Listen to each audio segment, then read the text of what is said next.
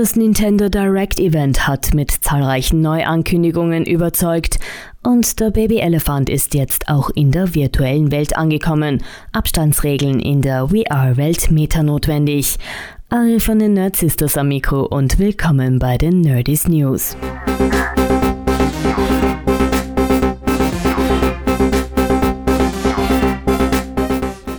Das wohl spannendste in dieser Woche war die Nintendo Direct. Das Online-Event des Spielekonzerns hat in 40 Minuten ein Update über die Erscheinungen in diesem Jahr gegeben.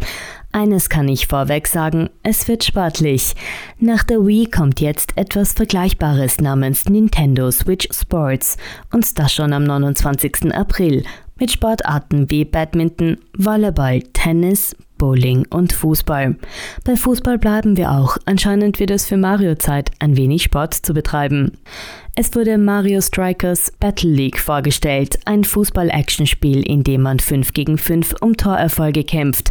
Erscheinungsmonat soll Juni sein, nähere Infos gibt es noch nicht.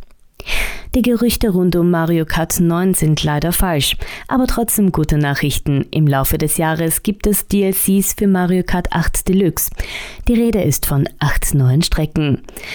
Es wurde noch einiges angekündigt, aber ein paar kleine Infos. Für Metroid Dread wird ein Anfängermodus kommen. Es kommen Portal-Teile für die Switch, eine Portal Companion Collection.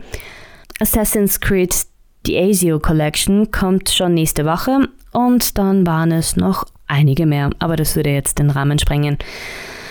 Daher zum nächsten Thema, aber wir bleiben bei Konsolen. Wie Iris letzte Woche bereits berichtet hat, ist der Handheld-PC von Steam bereits ab dem 25. Februar erhältlich, sprich in zwei Wochen.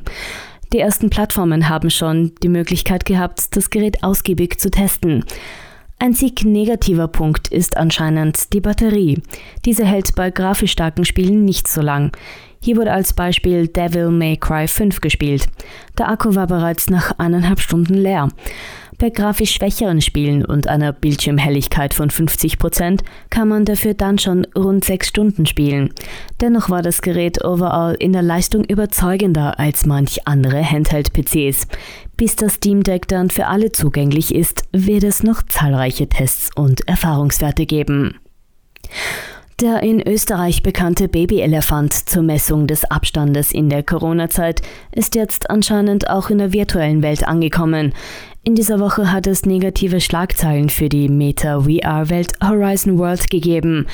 Eine Frau hat über ihre ersten Erfahrungen gesprochen und die waren gar nicht gut.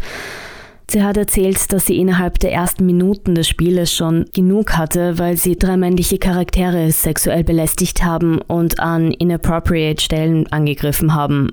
Als Reaktion hat das Unternehmen gleich eine Abstandsregel von rund einem Meter eingeführt. Mit den Worten, ab heute gibt es eine Personal Boundary, überall in Horizon Worlds und Horizon Venues. Und zum Schluss eine freudige Meldung für Star Wars-Fans. Es gibt ein Datum für die Obi-Wan Kenobi-Serie.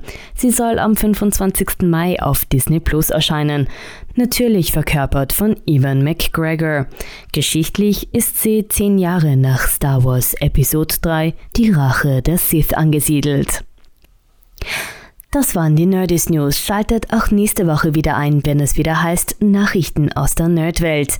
Außerdem gibt es jeden zweiten Montag eine neue Podcast-Folge von uns Nerd Sisters auf der gleichnamigen Website und überall dort, wo es Podcasts gibt. Kommenden Montag haben wir das Thema Valentinstag in der Nerdwelt. Bis zum nächsten Mal. Bye.